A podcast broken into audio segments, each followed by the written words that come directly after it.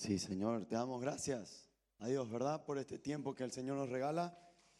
Y quiero, no puedo empezar este tiempo sin agradecerles como equipo Discover y Agape a la iglesia y al profundo cariño que nos han mostrado en todos estos días. Realmente gracias. Hemos soñado con esto más años de lo que sabemos en realidad, porque Carlos y Ana, por tener un vínculo tan grande obviamente con Uruguay, y nosotros como Discover, por el hecho de tener a Philip y Janet por muchos años como staff de Discover, siempre está ese comentario, ¿no? ¿Cuándo vamos a hacer algo de Discover en, Uruguay? Y sí, sería lindo. ¿Cuándo vamos a hacer? Y sí, sería lindo.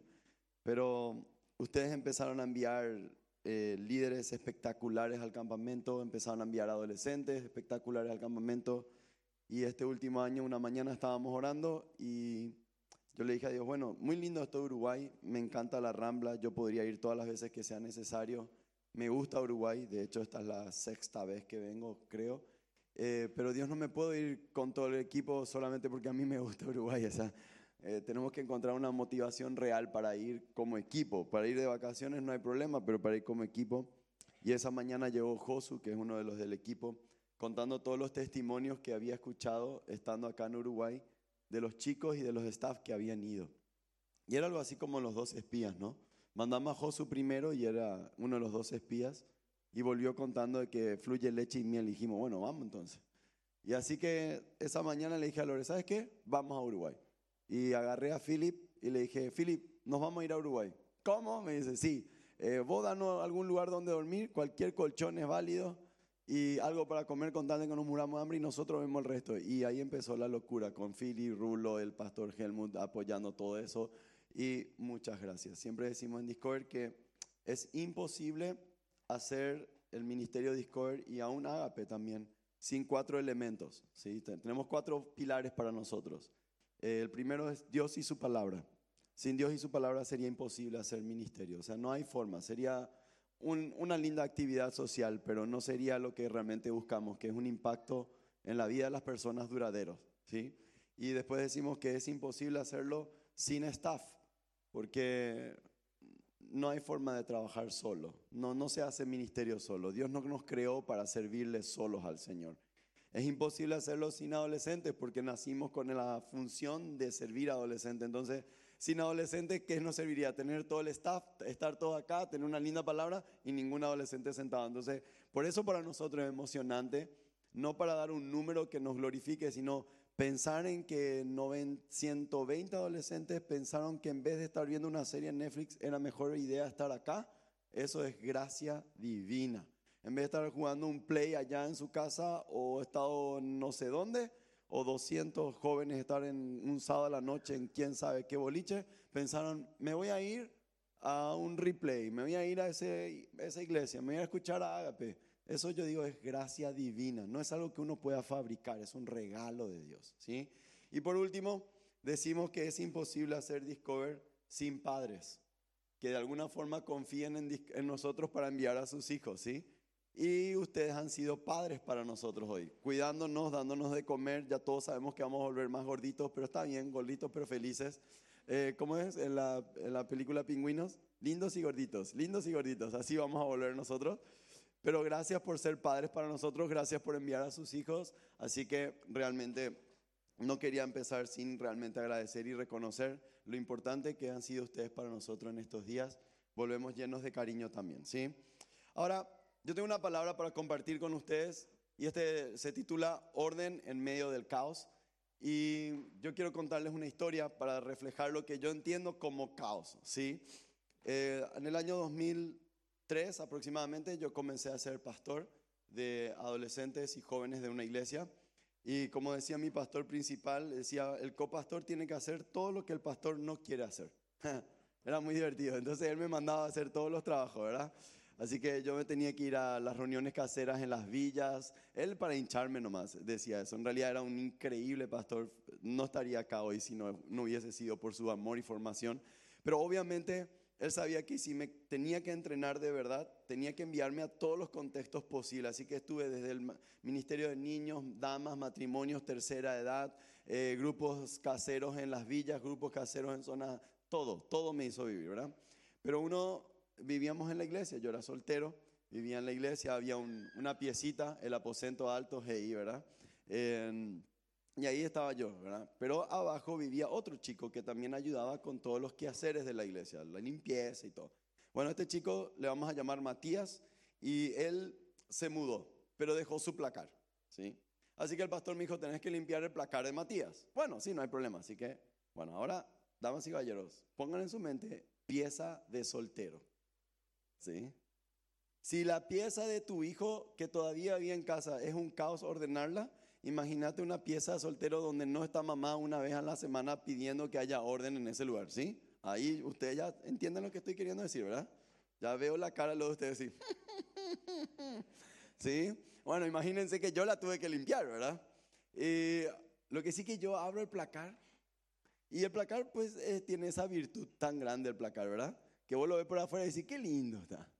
Pero cuando vos lo abrís así, salen las moscas y ya, ¿verdad? Y.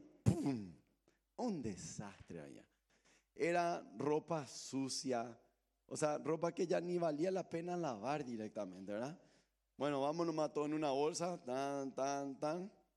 Nivel 1 era ese, ¿verdad? Caos nivel 1. Pero la predica de 8, ¿cuántos ¿cuántos les gusta jugar videojuegos? Levanten su mano, confiesen acá. Adultos, Ustedes también se jugaron Nintendo ahí, ¿no? Así que no se hagan ahora que, no, hermano, yo leo solo la Biblia, mm, ¿verdad? vámonos, en el celular, ¿verdad? Bueno, hoy va a ser una prédica multinivel, ¿sí? Vamos a ir de nivel 1 a nivel 3, así que espero que vayan logrando pasar los niveles para llegar conmigo hasta el final, ¿sí? Ahora, nivel 1, caos, el placar. Nivel 2, cajones. ¿Sí? ¿Qué guardamos los cajones? Media, ropa interior. Bueno, él guardaba media, ropa interior, fiambre, em, eh, papel. ¿Cuántas cosas usted puede imaginar? Literalmente estaba, quién sabe de qué almuerzo estaba guardado ahí, ¿sí? Así que ese era caos nivel 2. Algunos de ustedes ya están así, tranquilo, ya vamos a llegar al nivel 3. No te preocupes, no te preocupes. Vamos a llegar al nivel 3. Entonces, sacar todo eso. Lo que sí que abro los cajones abajo, nivel 3. Y cuando abro, literalmente era Ratatouille la película metida en ese cajón. ¿Sí? Si han visto la película, ¿recuerdan el techo de la viejita? Era lo mismo en dos cajones de zapatos. Mamá querida, la cantidad de popó, de rata y basura y quién sabe. Tenías que poner tapaboca y tratar de limpiar y ver qué hacías con el placar. Yo creo que, no sé si le prendimos fuego o qué es lo que hicimos con ese placar, ¿verdad? Pero caos. Ahora, ¿cuál es el problema del caos? ¿Sí? Como en este placar el caos tiene varios problemas, pero uno de los problemas más grandes del caos es que el caos trae literalmente, eh, espera un ratito que toque algo acá y mandé mi mensaje a otro lado. Ahora sí. Literalmente el caos trae desorden, confusión, pérdida y destrucción. Así que mirarle al que está al lado tuyo y decirle desorden, confusión, pérdida y destrucción. Todo padre sabe lo que quiero decir cuando hablo de que el caos trae pérdida. Has entrado una mañana corriendo a la pieza de tu hijo rápido porque tienes que levantarlo para ir a la escuela y en eso ¿Pisas algo? ¿Cómo duelen los legos, verdad? En el pie. Ay, mamá quería cómo te clava esa cosita, ¿verdad? ¿Sí? Y pisas ahí y levantás y el autito de tu hijo está con cara de yo no fui. Y tu hijo te mira, mamá, rompiste mi auto. Y yo te dije que no deje más en el piso. Caos. El caos trae destrucción. El desorden trae destrucción, damas y caballeros. Y el problema es que nosotros muchas veces estamos viviendo en caos. Caos afuera, caos en las ideas y caos en el corazón. Así que abramos nuestras Biblias en Salmo 19. Este es un salmo muy, muy, muy, muy precioso. La palabra de Dios es preciosa.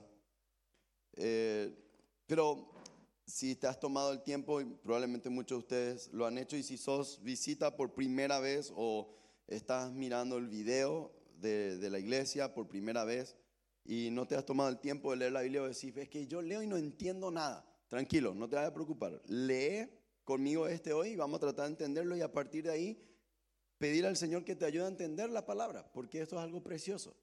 Porque realmente no es que yo tampoco leo y entiendo todo de entrada. Voy entendiendo a través de lo que puedo escuchar en las redes sociales, de otros pastores, de amigos. Acércate si estás mirando un video de la iglesia y nunca te animaste a venir, venite el domingo que viene y decís, che, yo vi un video, me pareció por fin entendí algo de la palabra, quiero entender más. Acabamos de hablar de un curso que hace la iglesia para justamente entender la palabra. Hay muchas formas de entender la palabra hoy en día. Así que el Salmo 19 tiene tres partes, tres multiniveles. Y vamos al primero, caos 1. Los cielos proclaman la gloria de Dios y el firmamento despliega la destreza de sus manos. Día tras día no cesan de hablar, noche tras noche lo dan a conocer. Hablan sin sonido ni palabras, su voz jamás se oye. Sin embargo, su mensaje se ha difundido por toda la tierra y su palabra por todo el mundo. Dios preparó un hogar para el sol en los cielos y éste irrumpe como un novio radiante luego de su boda se alegra como un gran atleta ansioso por correr la carrera. El sol sale de un extremo de los cielos y sigue su curso hasta llegar al otro extremo. Nada puede ocultarse de su calor. Salmo 19, 1 al 6. Acá vamos a notar que hay tres etapas en el Salmo y la primera etapa yo lo llamo nivel creacional. Lo que está haciendo el salmista es tratando de plantear en medio de una sociedad dónde está Dios en la creación, cómo vemos a Dios en medio de la creación. Y esto es algo muy fantástico porque lo que él está queriendo decir básicamente es, hay un mundo material que exige una respuesta de cómo llegó a estar allí. Así que yo hoy traje esto y ustedes se preguntaban, ¿por qué el pastor trae sus championes? Pero los voy a poner acá a propósito yo sé que aquellas mujeres que son súper ordenadas van a pensar, ay, los campeones, qué mal se ven ahí. Y justamente para eso está. ahí los vamos a poner. Y van a entender ahora por qué. Lo que está haciendo el salmista es tratando de instalar un concepto muy profundo que es, hay un mundo material que exige una respuesta. ¿Quién puso esto acá? Hasta el día de hoy seguimos discutiendo esta pregunta. Yo, a mí me gusta mucho la ciencia, entonces yo me la paso investigando y leyendo, viendo videos, y me parece tan alucinante los intentos de darle una respuesta a quién puso el mundo material donde está. La última explicación más descabellada que escuché hace poco es que algunos hablan de la auto, autoexistencia, o sea que el mundo se auto creó a sí mismo. ¿Sí? En un bucle así medio raro y matemáticamente unas cuantas, te pone un montón de fórmulas que solo ella entiende, entonces vos decís, ¿será cierto quizá? Porque yo no entiendo nada y puros números. Si al súper y el vuelto ya me confunde, con eso ya me pierdo demasiado, ¿verdad? Así que, y cosas por el estilo, pero lo que acá quiero que notemos, algo es muy, muy lindo, es que no se trata de entrar en una guerra de discusión la creación, la evolución, pa, vamos a pelearnos acá fanáticamente. Se trata de crear un diálogo con la sociedad que nos rodea. ¿Y por qué lo digo? Porque ahora quiero que entremos en contexto. Ustedes recuerdan que se habla de que de las otras naciones venían a escuchar el coro de más de cuatro mil personas que, dirigía el rey David. ¿Recuerdan eso? Y piensen cómo eran las naciones que rodeaban a, esta, a, los judíos. Eran naciones como Egipto y otras más que adoraban al rey Sol. De hecho, tenían estatuas de, de, piedra ahuecadas, le prendían fuego y sacrificaban a sus hijos en honor al rey Sol. Y esto es algo muy loco porque lo que está haciendo el rey David es diciendo, ¿vieron la creación? Esta habla de Dios. Y como de la nada, como si fuese que estaba un poco distraído el rey David, y dice, y el sol, y lo mete ahí en el medio de la conversación.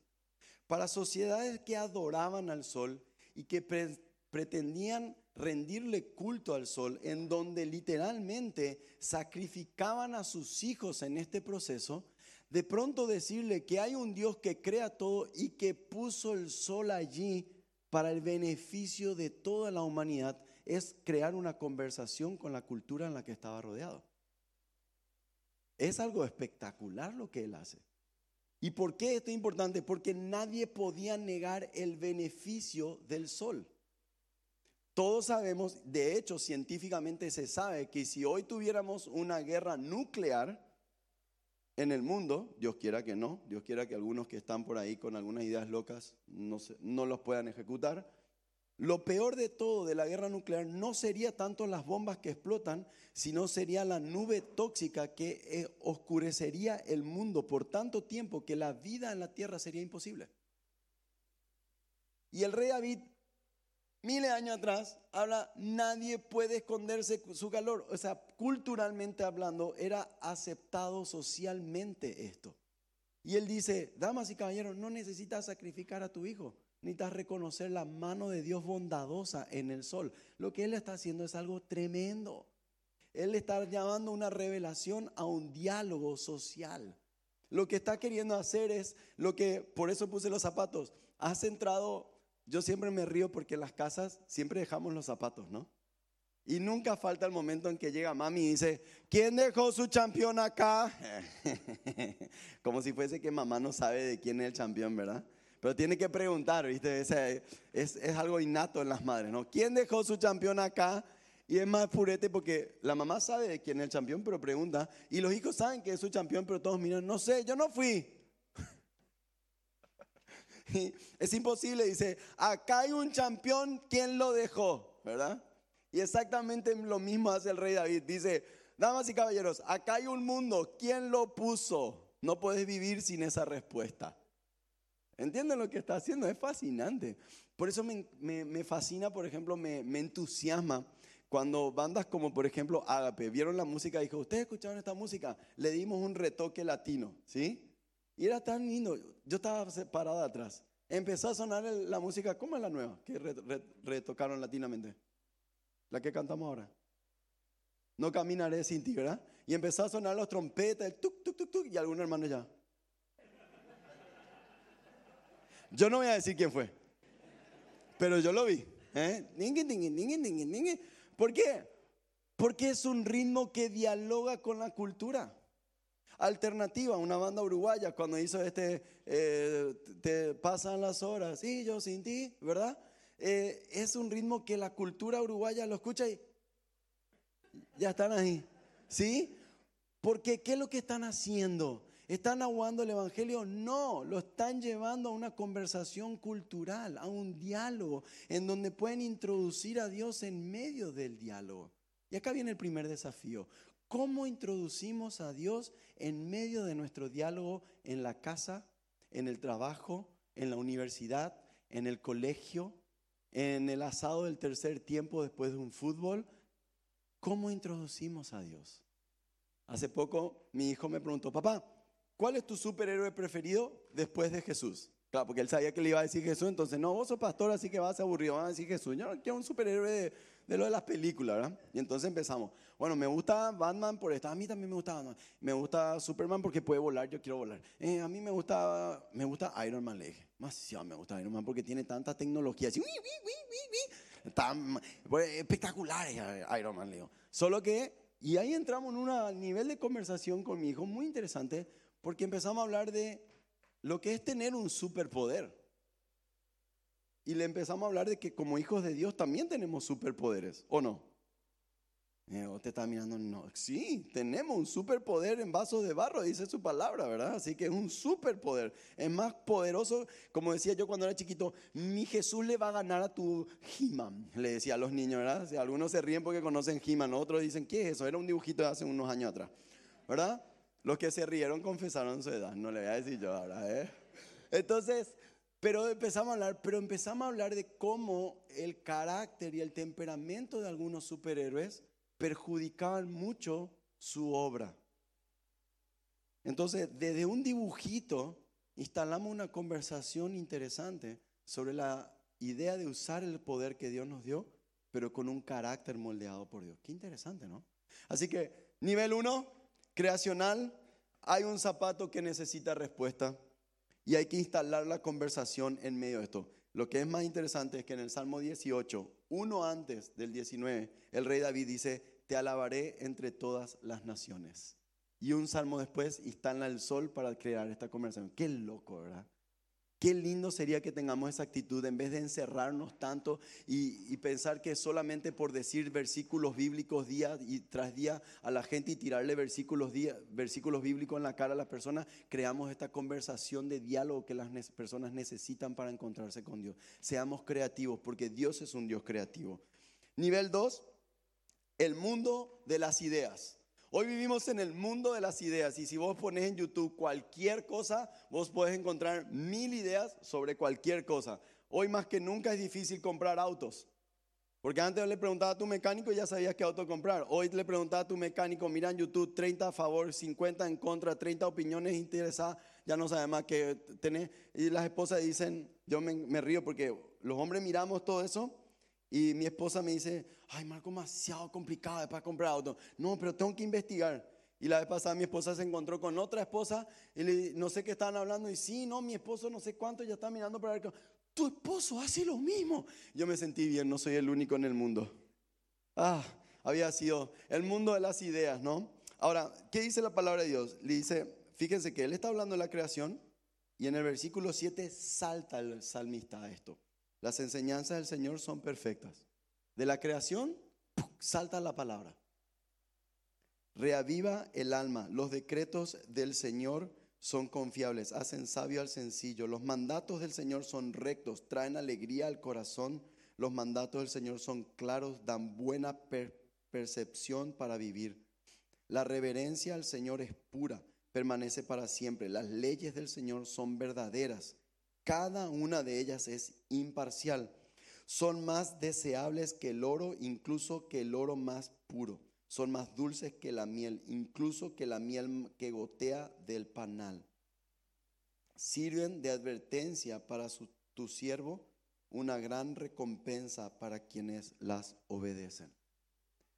El salmista dice, hay otro nivel donde hay que poner orden. Hay que poner orden en el mundo pero también hay que poner orden en el mundo de las ideas. De hecho, ya eh, en, el, en, Juan, en el libro de Juan, en el principio era el verbo, en el principio era el logos, y el verbo era Dios, y el verbo era con Dios, ¿recuerdan? Y se hizo carne. De hecho, eso es exactamente lo mismo en el mundo en el que se rodeaba Juan, en, el mundo de pensamiento griego, el tema del logos era algo muy fuerte y lo que está haciendo Juan es crear un diálogo con su cultura diciendo, damas y caballeros, ese logo del que ustedes hablan, ese logo se hizo carne, ese logo es Dios, ese logo es creador, ese logo es la lógica que explica por qué existe un mundo. Ese logo es el puente entre Dios y los hombres. Ese logro es la palabra y la acción. Como diría Ricardo Arjona, es verbo y no sustantivo. Lo que está haciendo el salmista, aún Juan, cuando escribe el libro de Juan, lo que está diciendo es, hay un mundo de ideas, pero las ideas que permanecen para siempre son las ideas de Dios.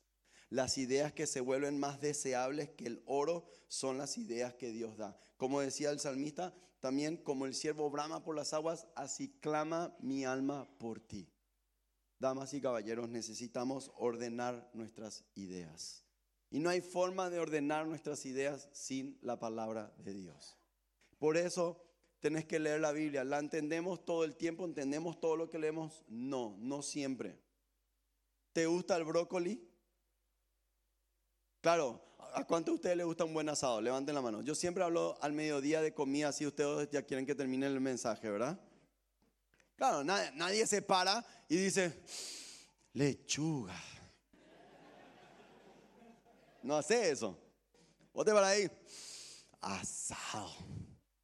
Pero todos sabemos, bueno, hay muchas teorías en el mundo de las ideas también hay muchas ideas sobre la alimentación hoy en día, ¿verdad? Hay 1500 ideas, pero todos sabemos que hay que alimentarse balanceadamente, ¿sí? Y también así como hay que comer carne, hay que comer otras cosas que a veces no son tan ricas, ¿sí? Y nosotros también leemos la palabra de Dios y no siempre es fácil leerla, no siempre es fácil entenderla, pero vamos alimentándonos para que de su palabra se ordenen nuestras ideas. Yo siempre digo, y al final vamos a tener un momento de eso, es lindo pensar en que Dios nos hable, pero si yo no me alimento con su palabra, es muy difícil para Dios hablarme. Claro, Dios puede darme una palabra momentánea. Si Dios usó un burro para hablar a un profeta, un día en un momento de terquedad de nuestras vidas, es cierto que podemos estar caminando y puede venir una persona totalmente desconocida y decirte, Dios te ama, quería decirte eso, chao, me voy y vos decís, wow, Dios me habló. Pero eso no justifica la negligencia de no estudiar su palabra para que Él pueda seguir profundizando en mis ideas. Tengo un amigo que estaba en dudas sobre la existencia de Dios y todo, y iba en su moto al trabajo pensando en todo esto, y se le pincha la rueda, empieza a arrastrar la moto en el tráfico, con poco tiempo para llegar a su trabajo, para una moto carro, dieron esas en Paraguay, hay muchos de que tienen como una, para llevar cosas, le dice, subí tu moto, yo te llevo una gomería, sube la moto, le lleva una gomería, baja la moto, ¿Sí? Y el del motocarro le mira y le dijo, solo quería decirte, Dios existe. Y sale. ¡Wow! ¿Verdad? Y el mismo se queda, ¿qué pasó acá? ¿Verdad? Sí, Dios puede intervenir, irrumpir en nuestra vida con una palabra para poner orden en una crisis mental, pero eso no justifica el no estudiar su palabra. Yo he aprendido a, crear disciplina en mi vida. No soy disciplinado por naturaleza, pero he aprendido a crear disciplina en estudiar la palabra. Y de veras es fantástico cuando Dios interviene y empieza a enseñarte. Hace poco Dios me dio una palabra, no la voy a explicar toda, pero me dijo, cambia tu pregunta. Te andas haciendo preguntas incorrectas, por eso te estás poniendo ansioso.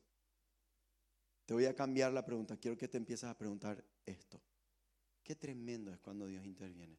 Hasta el chacha cola de Dios es bonito.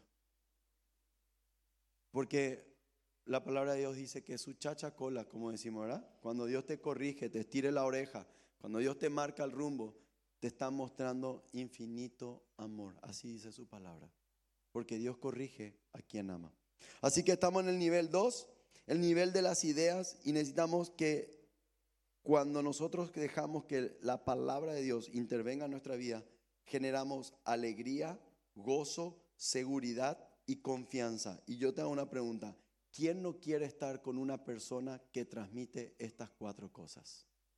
Yo quiero estar con gente con alegría, gozo, confianza y seguridad. ¿Has estado con personas que parece que te chupan la sangre en 10 minutos? Que vos salís, ¿verdad? ¿Sí? ¿A, todos conocemos eso?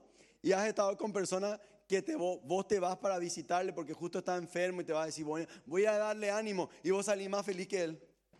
¿Sí? Porque lo ve ahí acostado en su cama y el tipo te habla, no, porque el Señor está haciendo, estoy orando por Dios. Y ¿cómo puede tener tanta fe en medio de esto? ¿Sí? Y vos salí animado porque son personas que no hacen que las circunstancias determinen sus ideas, hacen que la palabra determine sus ideas y te generan gozo, seguridad, confianza y alegría. Amén. Pero ahora vamos al nivel 3, que me parece tremendo. El salmista parece loco cuando lo lees la primera vez. La creación, la palabra, y de pronto entra en, ¿cómo puedo conocer todos los pecados escondidos en mi corazón? ¿Qué pasó, salmista? ¿En qué momento estamos hablando de pecado? Si veníamos hablando de la palabra, del sol y ahora pecado, ya me mareé todito. No, lo que él está haciendo es llegando al nivel 3. La creación, el mundo de las ideas y nuestro mundo interior. Límpiame de estas faltas ocultas. Libra a tu siervo de pecar intencionalmente. No permitas que estos pecados te controlen. Entonces estaré libre de culpa y seré inocente de grandes pecados. Que la palabra de mi boca y la meditación de mi corazón sean de tu agrado, oh Señor, mi roca y mi redentor. Nadie en el mundo desea vivir con culpa. Nadie en el mundo desea vivir con inseguridad. Si hoy tuviéramos un botón que si lo apretamos se elimina la inseguridad en Uruguay. No va a haber más eh, robo en los autos, robo en las casas, no va a haber más vandalismo, nada. ¿Alguno de ustedes tocaría ese botón? ¿Verdad que sí? Y yo sé que no podemos cambiar la realidad externa a nosotros inmediatamente, sí la vamos cambiando a medida que vivimos el reino de Dios, pero sí podemos cambiar la realidad interna por medio de lo que el Espíritu Santo puede hacer en nosotros. No necesitas vivir en culpa ni inseguridad. Puedes vivir en la confianza de que somos hijos de Dios y Él nos ama. Me gusta esto que dice, aférrate a tu fe en Cristo y mantén limpia tu conciencia. Primera de Timoteo 1:19. El mundo interno nuestro necesita estar en orden. Yo quiero que le demos un fuerte aplauso a un amigo grande que yo tengo, porque él tiene un testimonio perfecto, perfecto, por decirlo así, en el sentido no que su vida es perfecta, porque no somos perfectos, pero un testimonio que encaja demasiado bien con el hecho de cómo Dios quiere poner orden en nuestra vida. Así que le damos un fuerte aplauso a Edgar, él va a compartir su testimonio.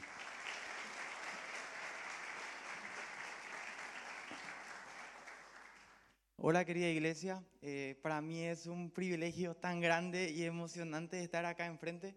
Eh, estoy un poco nervioso porque no soy de hablar mucho, pero en esta ocasión, eh, para la gloria de Dios, estoy acá enfrente. Bueno, eh, voy a contar un poco de mi historia de el caos que yo viví en el 2018. Ahí empieza el caos de mi vida. Pero eh, en el comienzo eh, contando un poco de lo que es mi historia. Desde pequeñito eh, vivía en un hogar disfuncional, donde tenía un papá alcohólico, violento, pero tenía también a una mamá que era tan valiente que desde pequeñito me empezó a llevar en la iglesia a mí y a mis hermanos, pero siempre estaba eh, el lado de llegar a casa y tener un papá alcohólico, borracho, eh, violento y después los domingos estar en la iglesia desde chiquitito, aprender muchísimo. Y, así fue mi crecimiento. Eh, primeramente, eh, realmente yo ya estaba en la iglesia, tenía muchos conocimientos, me encantaba la escuela dominical, tenía muchos conocimientos, eh, creciendo, creciendo, estando en la adolescencia, llegando a la juventud, yo tenía conocimiento, pero eh, después me di cuenta que yo no vivía, no vivía de todo el conocimiento que yo tenía, yo no lo ponía en práctica en mi día a día, en la escuela, en casa, y así, así fue creciendo. Y llega el 2018 y tuve el caos más tremendo en mi vida. Eh, empezamos el 2018 y le perdí a, a uno de mis tíos, que el que más me mimaba, el que más eh, jugaba conmigo, eh, empie- eh, él fallece. Después de dos meses, su esposa también fallece de una manera tan rápida, porque la depresión ella arrastró y muy rápido le llevó. Y, y bueno, igual yo seguía en la iglesia, empezaba ya a servir, estaba en la alabanza, era lo máximo. Bueno, y luego eh, yo tenía muchos problemas, eh, o sea, escuchaba muchas mentiras del enemigo. eh, cada vez eh, las mentiras sonaban más fuertes en mi cabeza, sonaba cada vez más.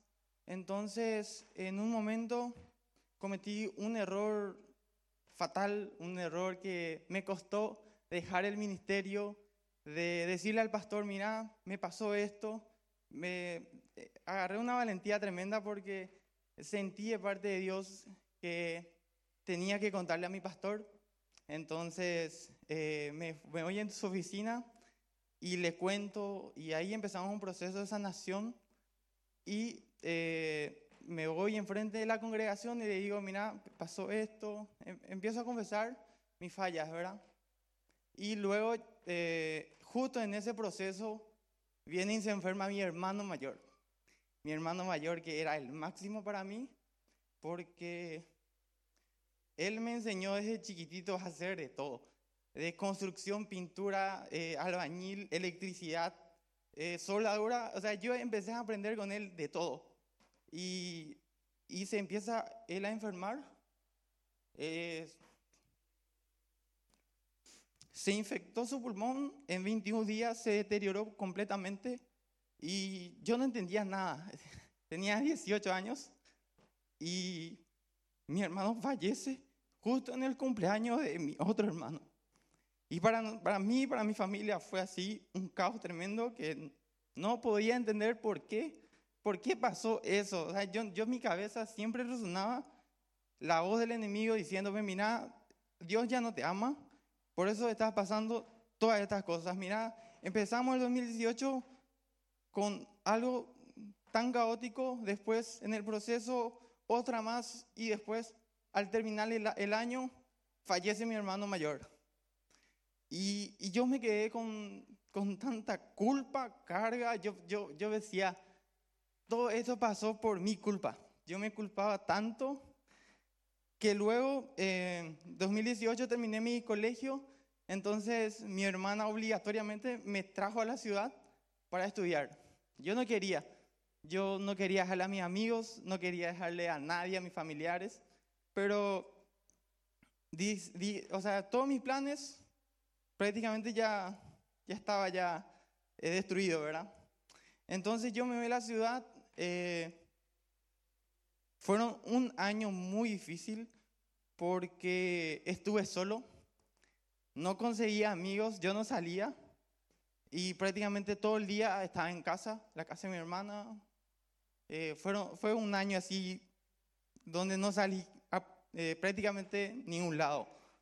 En eso no sé cómo, pero yo le había conocido a Marcos en, en una actividad que era de Discord que se fue en mi ciudad. Y de vista yo le conocía, yo no le conocía mucho, y él me llama, me dice, o sea, me escribe, me, manda un mensaje y yo me sorprendí porque era Marcos, eh, era el, el, director de Discovery, el máximo allá, y me escribe y yo ahí, ¿cómo consiguió mi número? Y ahí él me empieza a invitar, me dice, mira, yo estoy, tengo una iglesia, estoy pastoreando en una iglesia, y me envía su ubicación y veo y me dice, a cinco minutos de mi, de mi casa donde estaba. Cinco minutos era, ¿verdad? Y yo me sorprendí, entonces yo me animé y me fui. Y ahí eh, estuve con él, después él me invitaba a las reuniones, una vez a la semana eh, me decía, venite para acá en mi, en mi oficina, vamos a hablar. Y ahí yo empecé a hablar con él, le conté, le conté lo que me pasó, no sé cómo, pero agarré tanta confianza en él que le empecé a contar todo, todos los procesos de mi vida. Y después él, él me, me, me mostró tanto amor, y no me juzgó, y me dice, mira Edgar, no hay nada que tú puedas hacer para que Dios te ame más y no hay nada que tú puedas hacer para que Dios te ame menos. Eso fue lo que me dijo y prácticamente yo sentí una carga que se cayó de mí. Era tan pesada, pero en esa palabra para mí quedó impactada en mi vida y hasta, hasta ahora sí, él sigue usando esa palabra y siempre me toca y realmente es para la gloria de Dios. Él usó su vida de una manera tan espectacular y, estoy acá. Eh, eh, desde, unos cuantos años ya estoy con él eh, viajando por todo el país de, Campo, de Paraguay y sirviendo, que es lo que más me gusta y, y estamos en crecimiento siempre. Ahí sí que muchísimas gracias por este tiempo y te agradezco, Marcos. Amén.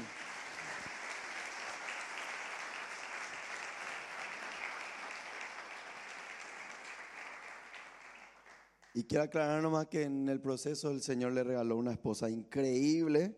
Hace algunos meses, en marzo se casaron y lo que es Dios, porque realmente yo le veo a ellos dos como matrimonio, cómo sirven apasionadamente al Señor. Y de verdad, no sé, yo vi todo el proceso y verle ahora casado y dentro de algún tiempo cuando el Señor le regale hijos, ver a Edgar y corriendo por ahí, va a ser un caos también porque va a ser pilas como Edgar, ¿verdad? Sí. Pero qué emoción es ver cómo, cómo Dios pone orden en medio del caos. Y quiero decirte una cosa. Quizás estás por primera vez hoy acá y pensás, mi vida es un caos insolucionable. Déjame decirte algo con mucho amor y mucho cariño. El que está al lado tuyo era así también. Y si no hubiese sido por la gracia de Dios, jamás estaríamos acá jamás experimentaríamos orden. El Señor quiere intervenir y nos presenta tres desafíos para terminar esta mañana. La uno es, Dios, ¿cómo puedo exponerte en esta situación de la vida? ¿Cómo puedo exponerte en cada momento de mi vida? ¿Cómo puedo crear un diálogo con la sociedad que me rodea, con mi vecino, con mi vecina, con mi compañero de trabajo? Segundo es, ¿qué debería hacer hoy para conocerte mejor y conocer mejor tu palabra? ¿Qué deberíamos hacer para conocer más la palabra de Dios? ¿Con qué podrías arrancar hoy? No a decir ahora, bueno, vamos a pensar ahora qué. No, no, ahora, acá, donde estás. ¿Qué desafío podrías ponerte? ¿Nunca leíste la Biblia? Agarra tu celular, descarga Your Version, tiene un versículo por día y te da racha y te dice tres días leyendo tu Biblia cada día. Y yo sé que para algunos de nosotros que quizás por los años que el Señor ya nos permitió vivir en la fe, leer solo un versículo por día parece poco espiritual.